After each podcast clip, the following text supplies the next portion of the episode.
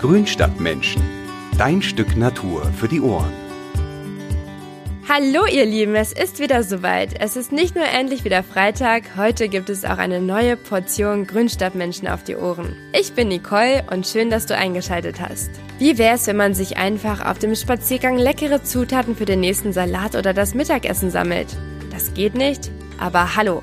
Denn viele Wildkräuter sind essbar und sogar echt gesund. Ich muss gestehen, mit diesem Thema habe ich mich bis heute auch noch nie so richtig auseinandergesetzt, aber das hat jetzt ein Ende. Ich habe zufälligerweise in einer Reportage den Garten von Ursula entdeckt und ich wusste, sie ist genau die richtige für diese Folge. Also habe ich sie schnell angeschrieben und ja, sie hatte zum Glück direkt Lust mitzumachen. Ursula wohnt zusammen mit ihrem Mann Friedhelm in Wunsdorf. Dort haben die beiden ein wirklich wunderschönes, naturnahes, ja, so circa 3000 Quadratmeter großes Grundstück. Es ist nicht nur für zahlreiche Insekten und andere Tiere ein wahrhaftes Paradies, nein. Auch Ursula und ihr Mann fühlen sich wie im Schlaraffenland. Und das liegt daran, dass hier alles Mögliche wachsen darf. Was andere für Unkraut halten, ist hier heiß begehrt. Aus heimischen Wildpflanzen wie Spitzwegerich, Löwenzahn, Brennnesseln oder auch Gundermann bereitet Ursula die leckersten Sachen zu. Zum Beispiel Kräutersalz oder Smoothies und auch Marmeladen. Selbst Kirsch darf im Garten von den beiden wachsen. Und was soll ich euch sagen? Er wird sogar bei Trockenheit gegossen. Man kann es sich kaum vorstellen, aber hört am besten selbst. Ich wünsche euch viel Spaß bei der Folge. Und eine Sache noch, dann geht's aber wirklich los. Als ich bei Ursula Rüx und ihrem Mann Friedhelm Selke war, da mussten wir Corona-bedingt natürlich auch die Sicherheitsabstände einhalten. Deswegen ist die Qualität heute ein bisschen anders. Ja, hallo Ursula, schön, dass ich dich heute besuchen darf. Ich freue mich auch und bin gespannt. Ja, wir sind ja gerade schon ein bisschen durch deinen Garten gegangen. Du hast ja einen richtig schönen naturnahen Garten. Und das machst du ja alles zusammen mit deinem Mann. Seit wann habt ihr denn den Garten? Wir haben angefangen 2003 mit Ideen, den Garten wildbienenfreundlich zu gestalten und haben dann mal eine Wildhecke angelegt und äh, ja, eine Kräuterspirale. Das war ein Geburtstagsgeschenk meines Mannes für mich. Ja, und dann kam immer eine nächste splinige Idee dazu. Das ist doch schön. Magst du vielleicht mal kurz den Hörern erzählen, wie es bei euch im Garten aussieht? Ich konnte mir den jetzt ja gerade schon ein bisschen anschauen. Willst du vielleicht einfach mal erzählen, was wächst bei dir? Wie habt ihr das so ungefähr gestaltet? Also im Grunde genommen leben wir jetzt in einem Paradies. Es ist grün, der Garten lebt. Es blüht äh, in allen Farben. Eigentlich blüht das ganze Jahr über etwas bei uns. Wir haben Unmengen Insekten, dadurch Unmengen an Vögel wir haben einen Teich mit Fröschen, die quaken. Wir sind draußen und sind in der Natur, obwohl dicht dabei eine Straße vorbeiführt und auch mal LKWs, aber es ist einfach pure Natur. Und wie bist du dann darauf gekommen, auch essbare Wildkräuter wachsen zu lassen? Ja, ursprünglich war der Gedanke, der Garten sollte wildbienenfreundlich, naturnah gestaltet sein. Ja, aber es war dann so, dass ich schon immer gern gekocht habe und ich kannte natürlich Petersilie, Schnittlauch, Rosmarin und so weiter und äh, habe dann ein Buch gehabt, wo auch immer dabei stand, giftig, ungiftig oder kann man nehmen, um Essig anzusetzen, solche Sachen halt. Und ja, dann habe ich immer mal was ausprobiert. Allerdings manchmal auch mit nicht so gutem Erfolg, ehrlich gesagt. Da hieß es zum Beispiel, Gunderbanden könnte man gut wie Spinat verwenden. Und dann habe ich das gemacht. Gundermann-Ranken, ich weiß noch im November, der Gundermann ist immer grün, habe ich die Ranken einfach rausgenommen, klein geschnitten und gekocht. Das war also der Reinfall schlechthin. Warum? Hat einfach nicht Nein, geschmeckt? der hat ge nicht geschmeckt. Der Gundermann hat sehr viele ätherische Öle, hat dadurch einen sehr intensiven Geschmack. Man sollte ihn eher so ein bisschen zurückhaltend verwenden. Mhm. Die Ranken sind also ziemlich hart und fest. Man, man nimmt vom Gundermann eigentlich nur die Blättchen. So, und das sind Sachen, die wusste ich damals nicht. Und ähm, ja, dann hatte ich die Idee, ich mache jetzt irgendwann mal einen Kurs, damit ich das alles richtig anwenden kann und mehr weiß, vor allen Dingen, was ist giftig und welche Pflanzenteile kann ich wie verwenden. Und ja, dann habe ich irgendwann von Markus Strauß und der Hochschule für Wirtschaft und Umwelt gelesen. Und dort wurde ein hochschulzertifizierter Lehrgang angeboten zum Thema essbare Wildpflanzen. Ja, und da habe ich gesagt, das mache ich jetzt. Da zeichnete sich damals auch das Ende meiner Berufstätigkeit ab und ich habe mich dann angemeldet, habe auch einen Platz bekommen, habe diesen Lehrgang besucht. Zunächst eigentlich für mich, weil ich einfach mehr wissen wollte. Aber irgendwo habe ich da richtig Blut geleckt. Mhm. ist doch schön. Ja. Wie kann man sich das vorstellen? Pflanzt du diese Wildkräuter auch explizit aus oder gehst du raus in die Natur und suchst dir da welche zusammen und ja, pflanzt sie dann in deinen Garten? Ja, das ist ganz unterschiedlich. Also einmal ist es so, dass wir ja diese wildbienenfreundlichen Pflanzen angepflanzt haben. Die haben wir auch gekauft. Es gibt also spezialisierte Gärtnereien, die diese Pflanzen vertreiben. Auch in Biolandqualität, was uns immer sehr wichtig ist, weil wir können es dann auch sofort verwenden und das ist auch für die Tiere besser. Ja, also wir hatten dann erstmal die wildbienenfreundlichen Pflanzen und dann habe ich eben geschaut, hm, passt das auch für die Küche? Oder wenn ich jetzt irgendwas haben wollte, speziell, dann haben wir das auch gekauft, extra zum Essen, zum Beispiel Eva-Eschen, die man ja sehr schön auch in der Küche verwenden kann. Da haben wir dann wirklich die Bäume gekauft. Oder wenn ich jetzt irgendwo mit einer Pflanzenbestimmung nicht so ganz sicher war. So ist mir das zum Beispiel bei der wilden Möhre gegangen. Da habe ich mal gedacht, ja, ist sie das, ist sie es nicht, weil die wilde Möhre ist ein Doldenblütler und da gibt es also ganz gemeine Verwechslungsgefahren. Zum Beispiel der Schierling ist also hochgiftig. Mhm. Und dann habe ich mir eine wilde Möhre gekauft, habe die bei mir in den Garten gesetzt und habe diese Pflanze dann beobachtet, von klein auf bis zum Vergehen. Also die ist zweijährig, im ersten Jahr wie die Kulturmöhre, könnte man auch die Wurzel essen und im zweiten Jahr blüht sie dann. Und sie hat also eine schöne Doldenblüte. In der Mitte ist so ein kleiner ja, dunkelrot-schwarzer Punkt, was eigentlich auch ein Blütenteil ist. Aber das ist sozusagen das Erkennungszeichen der wilden Möhre. Es gibt keinen Doldenblütler, der diese Blüte in der Form so hat. Ich glaube, dieser Punkt soll, glaube ich, die Insekten anlocken, genau, richtig, ja, weil das genau. soll irgendwie so zeigen, okay, hier sitzt schon ein Insekt ja, und dann genau, die ist es gut, Insekten, hier ist es lecker. Genau. Ja.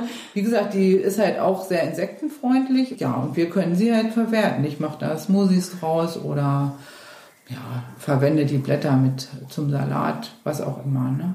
Was ist denn so dein Lieblingswildkraut? Also im Moment ist es wirklich der Giersch, die Brennnessel und der Sauerampfer. Und warum? Kannst du das so einfach mal sagen? Oder? Ja, der Giersch ist aber total vielseitig. Der ähm, am besten schmeckt der roh, wenn er so ganz jung äh, aus der Erde sprießt. Das ist dann der sogenannte Klappgiersch.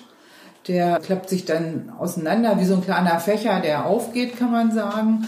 Und die Blätter zart und hellgrün, also die kann man einfach so verputzen, sagen Also gehst du manchmal ins Beet rein und ja, holst genau. dir da ein genau. bisschen was ja. und snackst es so nebenbei.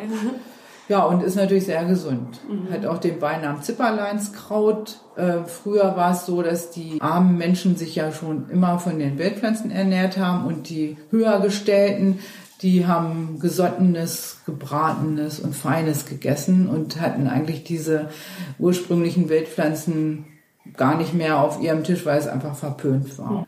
Ja, und dann hat man irgendwann festgestellt, dass die armen Bauern oder die armen Menschen, die sich also mit diesen urwüchsigen Pflanzen ernährt haben, meistens äh, viel gesünder waren. Die hatten zum Beispiel keine Gicht. Und das war so ein Leiden, was jetzt also früher ganz weit verbreitet war. Und deswegen der Name Zipperleinskraut. Mhm. Also der Giersch leitet auch aus. Ne?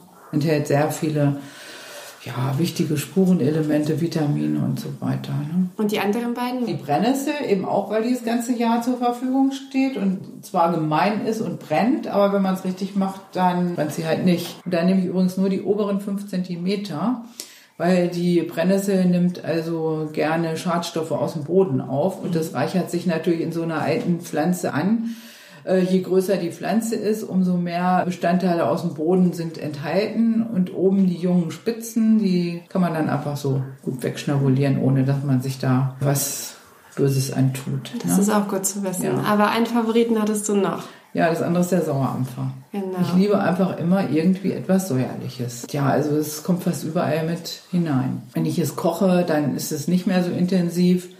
Aber im Großen und Ganzen ist der Sauerampfer gerade bei frischen Speisen anstelle von Zitronen, ne? Mhm. weil er wirklich säuerlich ist und so fünf, sechs Blättchen ist schon eine gute Möglichkeit, um einfach so ein Gericht richtig gut aufzupeppen. Ne? Mhm.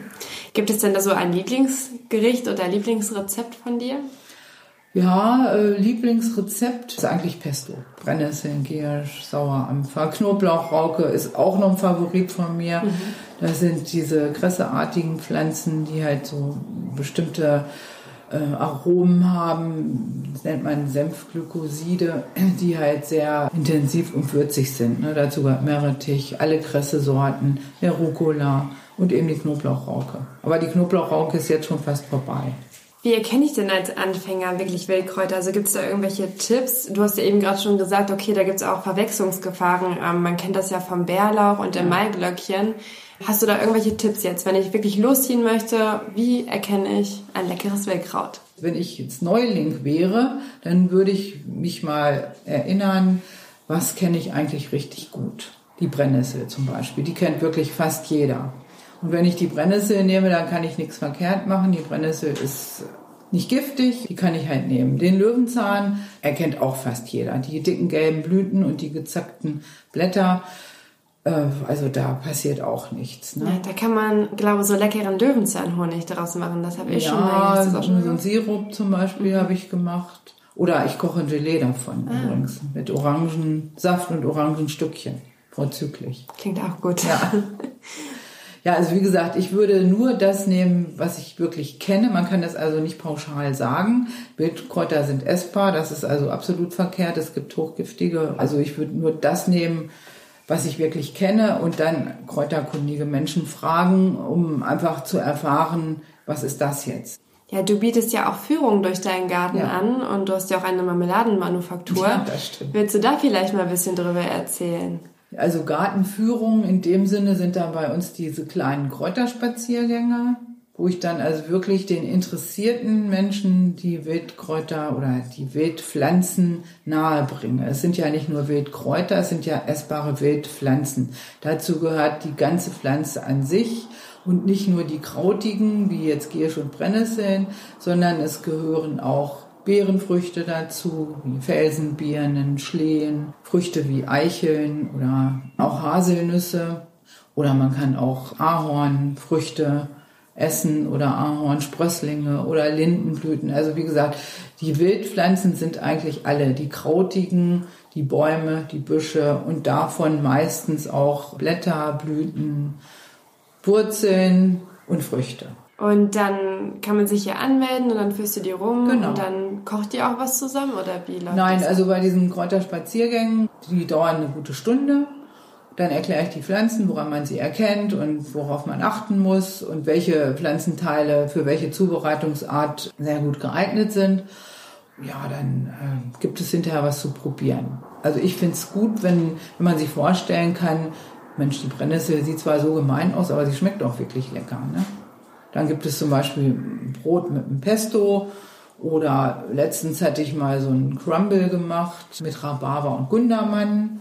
Oder es gibt äh, ein Getränk, so dass man sich einfach wirklich ja mit den Pflanzen also auch kulinarisch befassen kann. Ne? Kannst du uns vielleicht mal ein bisschen vom Geschmack erzählen? Wie schmeckt denn Gundermann? Wie kann man sich das vorstellen? In etwa wie Minze. So anders, aber halt Minze ist halt auch sehr aromatisch und ist definitiv kein pfeffriger Geschmack oder so etwas. Ne?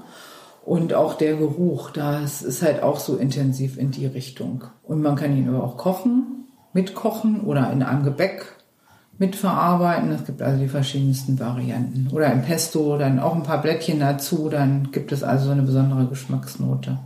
Ja, der Giersch, da würde ich so ein bisschen sagen, also eine Mischung aus Möhre, Petersilie, also eigentlich sehr mild, nicht scharf und nicht würzig, so, aber hat halt doch einen Eigengeschmack, der also ich finde sehr lecker ist. Manche Menschen sagen, also wenn ich Giersch schon rieche, dann ist mir der Appetit vergangen, weil sie dann einfach eine ganz schlechte Beziehung zu diesem leckeren Kraut haben. Aber das kann ich nicht sagen.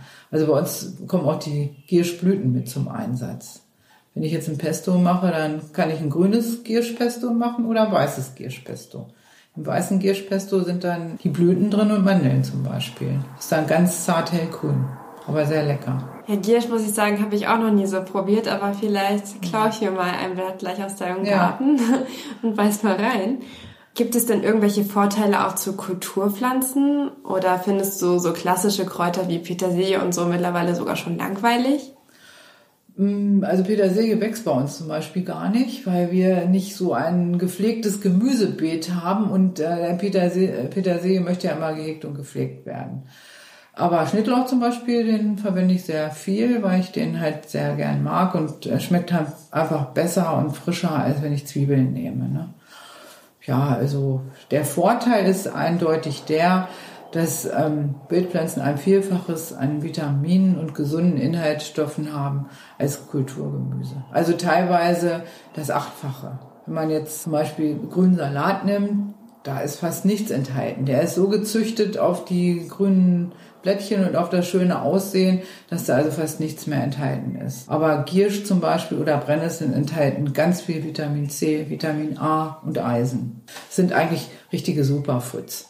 Ja. Jetzt haben wir so viel von deinem Garten geredet. Wollen wir vielleicht einfach mal zusammen runtergehen und du zeigst mir nochmal so die eine oder andere Ecke und ich probiere vielleicht auch mal was? ja, können wir gerne machen. Okay, cool. Dann machen wir das doch mal direkt.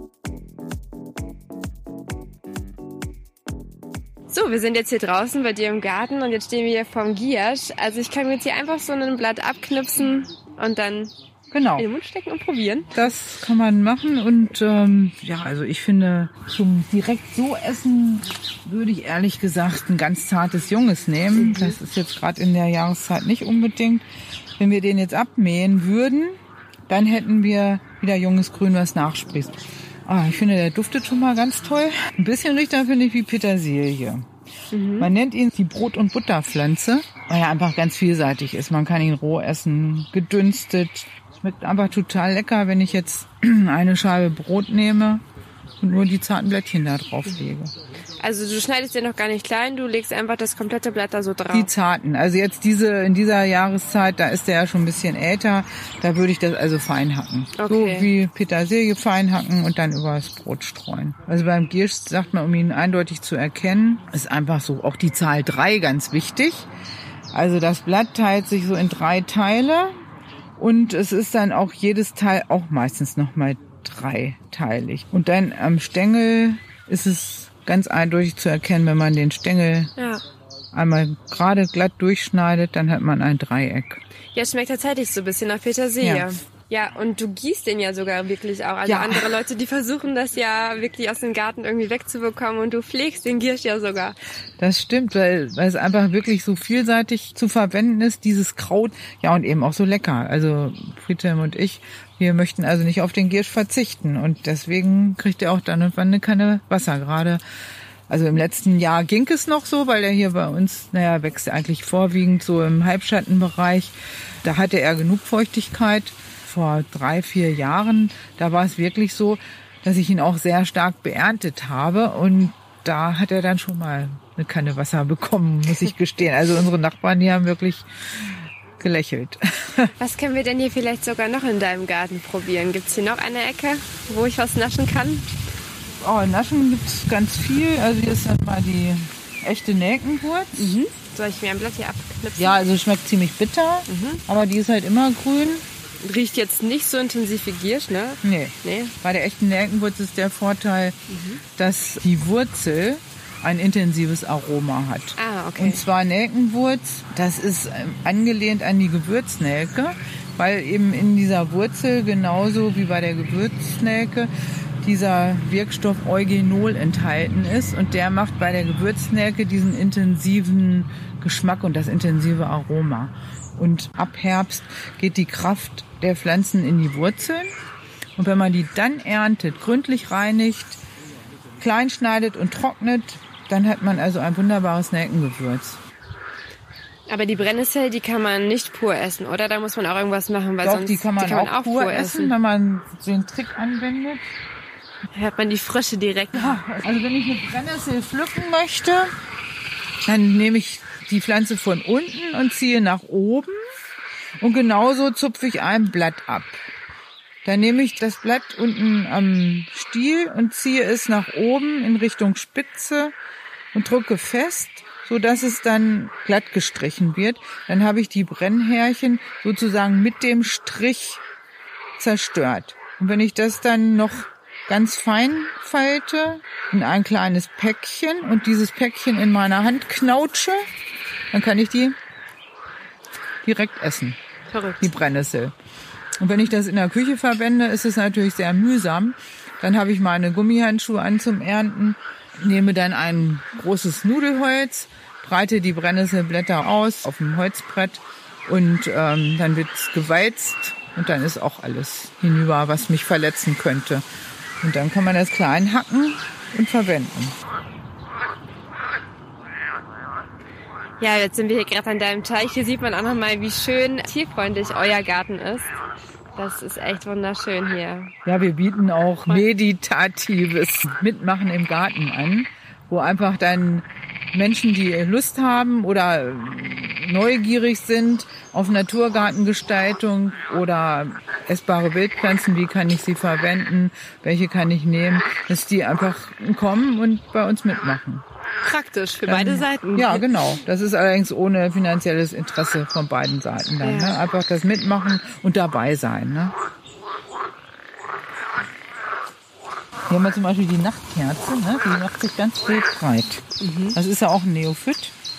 Aber die darf bei uns, weil sie einfach äh, essbar ist. Ach, essbar und wonach lecker. schmeckt die? Ganz mild. Also ich nehme gerne die Blüten als Deko und äh, Also die Blätter kann ich jetzt auch einfach so ja, essen. ja, ja. Also früher in der sogenannten schlechten Zeit hat man die Pflanze auch Schinkenwurzel genannt. Aber wenn die Pflanze größer ist, ähm, kriegt sie also eine recht kräftige Wurzel, die weiß und rosa ist. Und von der Farbe her so ein bisschen an Schinken erinnert. Ja, die Wurzel, wenn man sie roh isst, muss man sie schälen. Ähm, dann schmeckt sie so ein bisschen ganz verhalten in Richtung Radieschen. Und wenn man sie dünstet, dann ist es eben so mildes Wurzelgemüse. Wenn man so Wildpflanzenwurzelgemüse im Herbst machen möchte, dann könnte man die Wurzeln auch mitverwenden. Ne? Gibt es so gewisse Anfängerfehler, die du vielleicht auch gemacht hast? Was ich auch mal ausprobiert habe, das war Rosskastanien. Weil Venenprobleme und Rosskastanien ist ja eine gute ja, Kombination. Und ähm, ich hatte das mal irgendwo gelesen und denke, oh, dann probierst du jetzt mal Rosskastanientee. Und habe mir also Rosskastanienblüten ähm, gesammelt, habe die getrocknet und habe mir dann einen Tee daraus gebraut. Oh, das war eine durchschlagende Wirkung. Das habe ich damals nicht gewusst. Rosskastanien gehören zu den Seifengewächsen und Seifengewächse äh, wirken darmaktivierend. Jetzt weißt du es. Ja, jetzt weiß ich. Aber wie gesagt, das sind halt wirklich Fehler von, von Anfängern, die es einfach nicht wissen. In meinem Lehrgang, den ich besucht habe, äh, konnte ich dann solche Fragen klären und habe es eben auch erfahren, was gut wie verwendbar ist. Ne? Und dass die Rosskastanie nicht mit der Esskastanie zu verwechseln ist. Gut, das merken wir uns auch alle. Da ähm, gelber Senf, Rucola oder alle Kressearten, das sind Kreuzblütler. Dazu gehört zum Beispiel auch das Hirtentäschelkraut, was viele Menschen sicherlich kennen, gerade die auf dem Land groß geworden sind. Und die Pflanzen enthalten halt Senfglykoside und sind sehr, sehr würzig. Und da kann man halt die Blüten nehmen, um jetzt ein Pesto zu dekorieren oder später die Samen, um dann äh, die ähnlich wie Senf zu verwenden. Die Samen sind sehr würzig und kräftig. Und wenn man die in Frischkäse macht, äh, ja, dann braucht man keinen Pfeffer mehr. Ich Ganz lecker. Senf. Ja. Also da kann man einfach reinbeißen. Also wenn man zu viel nimmt, ist es wirklich ganz schön scharf. Aber wer das Oh ja. Es erinnert auch ein bisschen im ersten Augenblick so an Kresse. Oh ja, das jetzt. ist ja Verwandtschaft. Ja, Das und jetzt kommt die Schärfe. also Brunnenkresse und Barbara-Kresse, da gibt es ja verschiedene Sorten, ne? Ja. die alle in die äh, Richtung oder Meerrettich gehört auch dazu. Man kann zum Beispiel auch die Wurzeln kann man auch mit verwenden. Dann hat man halt auch so eine Richtung Meerrettich. Nicht ganz so scharf, aber eben auch sehr würzig. Nur es ist halt mühsam. Meerrettichwurzeln sind meistens groß. Die kann man prima reiben und hat dann also seine Würze. Und bei diesen zarten Pflänzchen, bei den recht krautigen Pflänzchen, da ist die Wurzel natürlich auch nur recht klein. Ne? Gibt es so bestimmte Haupterntezeiten in deinem Garten? Naja gut, also die schönste Zeit ist eigentlich im Frühjahr, wenn alles so rauskommt. Erstmal freuen wir Menschen uns dann darüber, dass es endlich wieder frisches, junges Grün gibt. Aber ernten kann ich eigentlich in meinem Naturgarten den ganzen Sommer über. Also Wurzelernte ist im Herbst definitiv, weil dann eben die Kraft äh, in die Wurzel geht. Gerade bei zweijährigen Pflanzen ist es so, die kommen dann im ersten Jahr in Gang und haben dann im Herbst die richtige Größe, so dass die Wurzel dann verwendbar ist. Das wäre jetzt bei der Nachtkerze so oder bei der wilden Möhre als Beispiel, weil die Pflanzen hatte ich ja vorhin schon kurz erwähnt.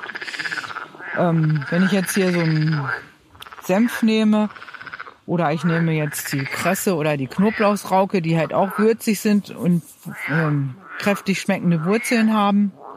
Und da ist es so, dass ich die eigentlich das ganze Jahr übernehmen kann, wenn die Pflanze da ist. Nur die, Pflanze, die Wurzeln sind recht zart und klein. Wenn ich da eine richtige Würzkraft haben möchte, brauche ich dann schon eine Handvoll Wurzeln.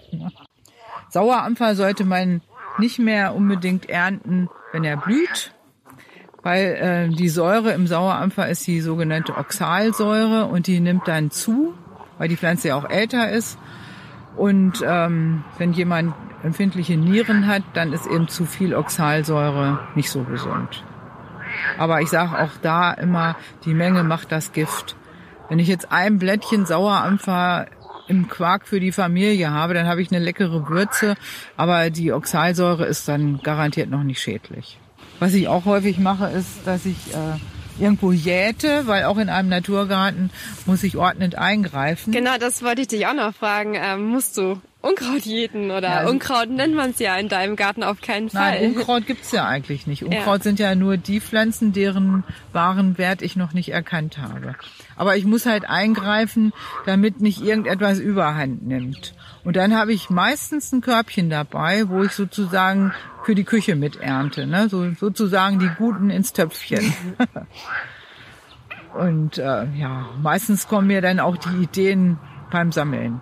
Also es ist selten, dass ich jetzt irgendwas Spezielles plane und dann, äh, ja, irgendetwas sammle. Gibt es schon, aber wenn ich so am Jäten bin, dann habe ich das Körbchen voll und gucke dann mal, aha, Pesto. Was gibt's denn heute Mittag bei dir? Gibt's auch irgendwas aus dem Garten? Heute gibt's Reste.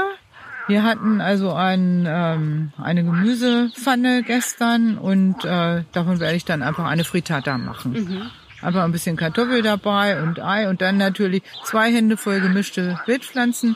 Die werde ich dann einfach unter die Eier mischen und dann wird das Ganze in so einer ähm, Fritatenform im Ofen gebacken. Es ist dann einfach, geht schnell, ich muss mich nicht groß drum kümmern und irgendwann ist es fertig und schmeckt lecker. Dann gibt es ein bisschen Pesto dazu und mehr brauchen wir nicht. Jetzt kriege ich Hunger. Ja. okay, ich würde sagen, wir gehen noch mal kurz rein und ja. So, jetzt sind wir wieder zurück bei dir im Haus. Was ich mich jetzt eben gerade noch gefragt habe. Ich meine, bei dir kann man jetzt einfach rausgehen in den Garten und kann sich wirklich wahnsinnig viele Pflanzen ernten für den nächsten Salat. Aber wenn ich jetzt in der Stadt wohne, wie finde ich denn da oder wo finde ich denn da geeignete Wildkräuter oder auch Pflanzen? Also in der Stadt würde ich immer äh, gucken, dass wenn ich einen Balkon habe, dass ich mir da vielleicht etwas anpflanze. Ansonsten äh, in einen Park gehen, aber vielleicht vorher erkundigen, ob dann wirklich die Pflanzen, die dort wachsen, behandelt sind oder nicht.